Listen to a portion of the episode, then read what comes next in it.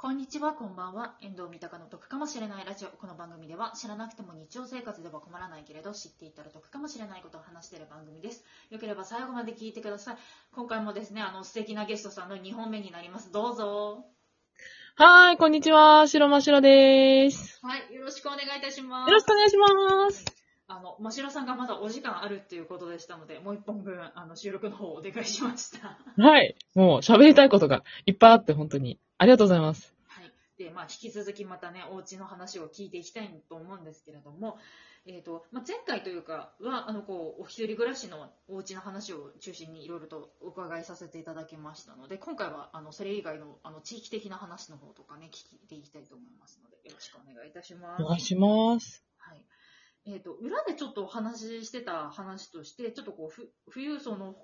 方のちょっとお家と、ちょっとこう、そうじゃない方のお家っていうのがちょっと差が、差があるっていうような話を伺ったんですけれども。はい。そうですね。まず、まあ、あの、よ、なんだろう、まあ、高所得者の人たち、お金がある人たちからお話しすると、はい。まあ、わかりやすく、その、一等地みたいなところに、まず住んでいるっていうところと、はい。あとは、あの、なんていうか、その一軒家とかっていうよりも、分譲住宅っていうんですかね。分譲とかはい。そう。分譲マンションみたいなところに住むのが多い。なんか大きな塀に囲まれてて、その中に一軒家が一個ずつあるような感覚なんですけど、はい。イメージできるかな？どうかな？あ、でも分譲住宅は日本でもあるので、ちらっとはなんとなくはわかる、わかりますかね。よかったよかった。なんかそこ、本当に下手したらそこだけで一つのなんか街じゃないけど、を確立しているぐらい、そのセキュリティ面でも徹底しているっていうのがあって、まあ、その一つが大きな塀、塀ですよ、もう完全に。塀に囲われて、あとは、その門番が必ずついている。っていうのとはい。そう、警備の人が絶対いるのと、入るのに ID カードとかその身分証明が必要だったり。え？あ、そう、そう。え、それ仮に忘れてきちゃったってなった場合とかってどうするんですかね？その場合は、まあ、その、お家の人に連絡して、こういう人が来てるんですけど、あなたの友人ですか？何ですか？みたいなので、やり取りをしてもらったりとかで、入れる可能性もあるし、もしくはもうないんだったら入れませんっていうのもあるので、それこそこう、なんかパーティーにお呼ばれした時は必ず身分証明持ってきてねっていうふうには、あの、言われてましたね。あ、ゲストも、そあ、そうですよね。ゲストの方も必要ってことか。そうそうそう。そう。もう入るのにすごく時間がかかるっていうのがあるぐらい、やっぱりこのセキュリティ面でしっかりしているのは、うん。まあその高級住宅地に住んでいる人たち的には大事なんだと思いますね。うん。うん、えちなみに防犯カメラ的なのもあるってことですか？そうあそうですね。もうカメラもどこにでもあるし、24時間門番がいるし、あとはなんだろうなまあセキュリティ面上げるとキリがないんですけど、下手したらもうその人専用のエレベーターとかあったりしますね。なんだそのなんか高級ホテルみたいなの。あ、そうそう。そうそうそう。もう完全に、そんなレベルの、本当に。もうこの、この入り口は、この階の人たち専用とか、もう決まってるところすらありますね。いや、なんかそれは知らない世界ですね。私がも私も知らない世界。もう、本当にお金持ち、なんかそれこそそういうところに住んでる人っていうのは、もう石油、石油王って言ったら変ですけど、まあ石油会社とか、なんかそういう、なんだろう、もうお金持ちの社長さん、会社経営の人たちがそういうところに住んでたりしてますね。うん。なるほどですね。え、その一方ではそのまあ富裕層じゃない方のお家の話の方も伺いたいんですが。はいはい。そちらだと、まあ、その、ファベーラっていう、まあ、もうはうんはっきり言っちゃうとスラム街みたいなうんところが、まあ、各都市に絶対あるんですね。各都市に絶対あるんですけど、まあそこは、まあそもそも住んじゃいけない土地なんですけど、まあ、お家がない人たちが自分たちでレンガを積み上げてお家を作って、どんどんどんどん大きくなっていったのがそのファベーラっていう、もうスラム街になっちゃったみたいな感じ。じゃあもともとその人が住む地域じゃなかったんですけど、まあ、人が来てすあの建てあのお家をたお家というか、まあ、お家的なものをってことなんですね。そうなんですよ。勝手に建てて、で、じゃあ電気とかガスとかどうしてるのって言うと、はい、あの、近くのお家の電線を引っ張ってきて、盗んでる。でも、あれですよね、電気代だとかって、その人の家に請求されちゃうってことですかね。そうです。そうです。そう。でも、そのやっぱりその、ファベーラに住んでる人っていうのは、まあ貧しいっていうところもあるし、あとはまあ、犯罪組織とかと繋がっている場合が多いので、その報復が怖い。何されるか怖いから、もうしょうがなく払ってるっていう現状があったりします。じゃあ、そこの付近の人も、なんかあんまり住みたくないみたいな感じになってますよね、じゃあ。なってます、なってます。だからやっぱり自然と人は遠のきますよね。全然そこには近づかないようにするし、やっぱりその、ブラジル住み始めて、一番最初に言われたのは、そのどこにそのファベーラがあるかっていうのは、ちゃんと頭の中に入れておきなさいと。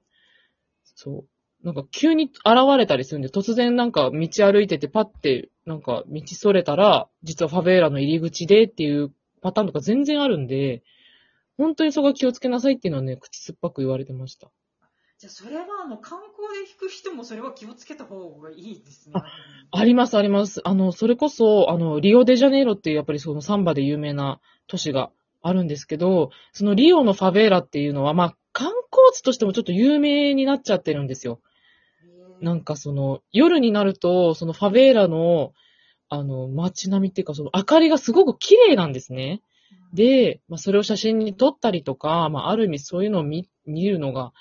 うん観光地の一種になってて、で、うっかり、その、入っちゃって、はいその、ファベーラの住人から、あ、こいつは敵だっていうふうに、ま、勘違いされて撃たれちゃって亡くなったっていうケースもあります。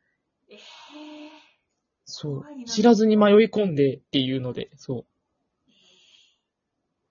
ちょっとそれは、あの、ブラジル旅行に皆さん行かれる際は、ぜひ気をつけてください。本当に、特にそう、リオは入り組んでたりとかするんで、あとそのタクシーの運転手さんとかもよく分かってないとか全然あるんですよ。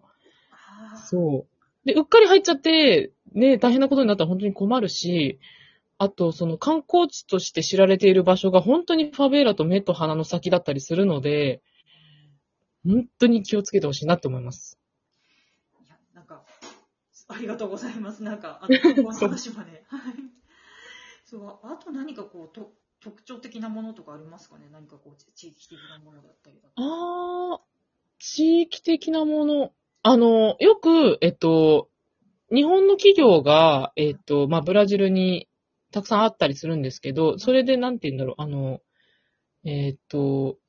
駐在員の方たち、ね、日本人の駐在員の方たちがよく住むところっていうのは、あの、まあ、一等地ですよね。サンパウロ市の一等地のところにあったりするんですけど、逆にそれがもう有名すぎて、その、まあ、なんだろう、狙われやすいっていうところとかも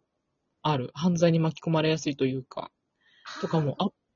たり、そうそうそう。あそこに行けば日本人いるぞみたいな。そう、やっぱり日本の人って、まあわかんないし、ブラジルがどういうものかって。で、まあ一時的に来てる人たちばっかりなんで、やっぱりそう日本人は日本人で固まった方が安心だろうっていうのがあると思うんですけど、それを逆手に取られて、なんかその一時期すごいその、あの、被害が多かったりとかっていうのを聞いたりしたんで、その、まあ、なんだろう、むずそう難しいんですけど、でもなんかこう、ちょっとこう自分の足で実際ブラジルに行ってみて、その話を聞いたりとかして、どこがじゃあ治安がいいとか、ここだったら安心だとか、まあ、ここだったらブラジル人の、あの、なんか、なんだろうな、あの、中間とか所得者の人たちがいる場所だっていうのを、なんかこう、調べて自分で決めるっていうのも、もしかしたらその安全とか安心につながるのかなっていうのはね、思ったりします。なるほどですね。うんうんえーえそうそうですね。なんか、ファベーラの話と、あと、そのファベーラっていうのは、まあ、スラム的な場所ってことで、まあ、そういった名前がついてるってことなんですけど、お金持ちさんというか、その一等地的なのっていうのは逆になんか、名前とかっていうのは特についてなかったりだとかですかね？そうですね。名前は、なんか、地名で呼んだりしますね。あ、普通に、普通に。うん。そこの地名は有名だから、あの、そこに住んでる人はみんなだいたい金持ちっていうイメージでくくられるかなとは思いますね。なるほどですね。うん。いや、なんか、今回その2本目っていうことで、は、2本目の方は、あのね、ちょっとこう、お裕福な方が住んでる地域と、あとそうじゃない方が住んでいらっしゃる地域と、あとね、ちょっとこう、日本の駐在員の方が住んでいらっしゃる地域の方のお話っていうことで、3つの場所のお話を伺わせていただきました。はい。あの、前回の方がですね、あの、ましろさんが住んでいらっしゃったお家の話、あの、伺ってたので、あの、皆様ぜひ、あの、聞いてくださると嬉しいと思います。はい。えっと、そうですね、ちょっと、残り1分切ったら、あの、宣伝タイムっていう風にしてるんですけれども、ちょっと1はい分まだ切ってないんですけれども、何か宣伝することありましたら、よろしくお願いいたします。はい。そうですね。あの、まあ、ブラジルから帰国してきて、もうすぐ1年になるんですけども、なんかなかなか、なんだろう、そのブラジルを思い出す機会っていうこともなく過ぎていってたので、まあ、これを機にもうちょっとこう、ブラジルに住んでいたことを思い出したりとか、なんか日本でもブラジルに関われるようなことができたらいいなっていうふうに思っているので、なんかそういったことを中心に、なんか自分の番組でも発信していけたらいいなと思っております。ということで、あのね、真城さんの番組も、あの、2本目も、あ、っていうか、1本目の方でもですね、言ったんですけども、みあの、フォローしてない方はぜひフォローしてください。そして聞きに行ってくださいね。あの、概要欄のところに貼っておきますので。あの、今日お時間ね、お忙しい中、あの、2本連続で、あの、真城さんきお越しくださいまして、ありがとうございました。ありがとうございました。楽しかったです。あの、聞いてくださった皆様もありがとうございました。あじゃあ、こちらで失礼いたします。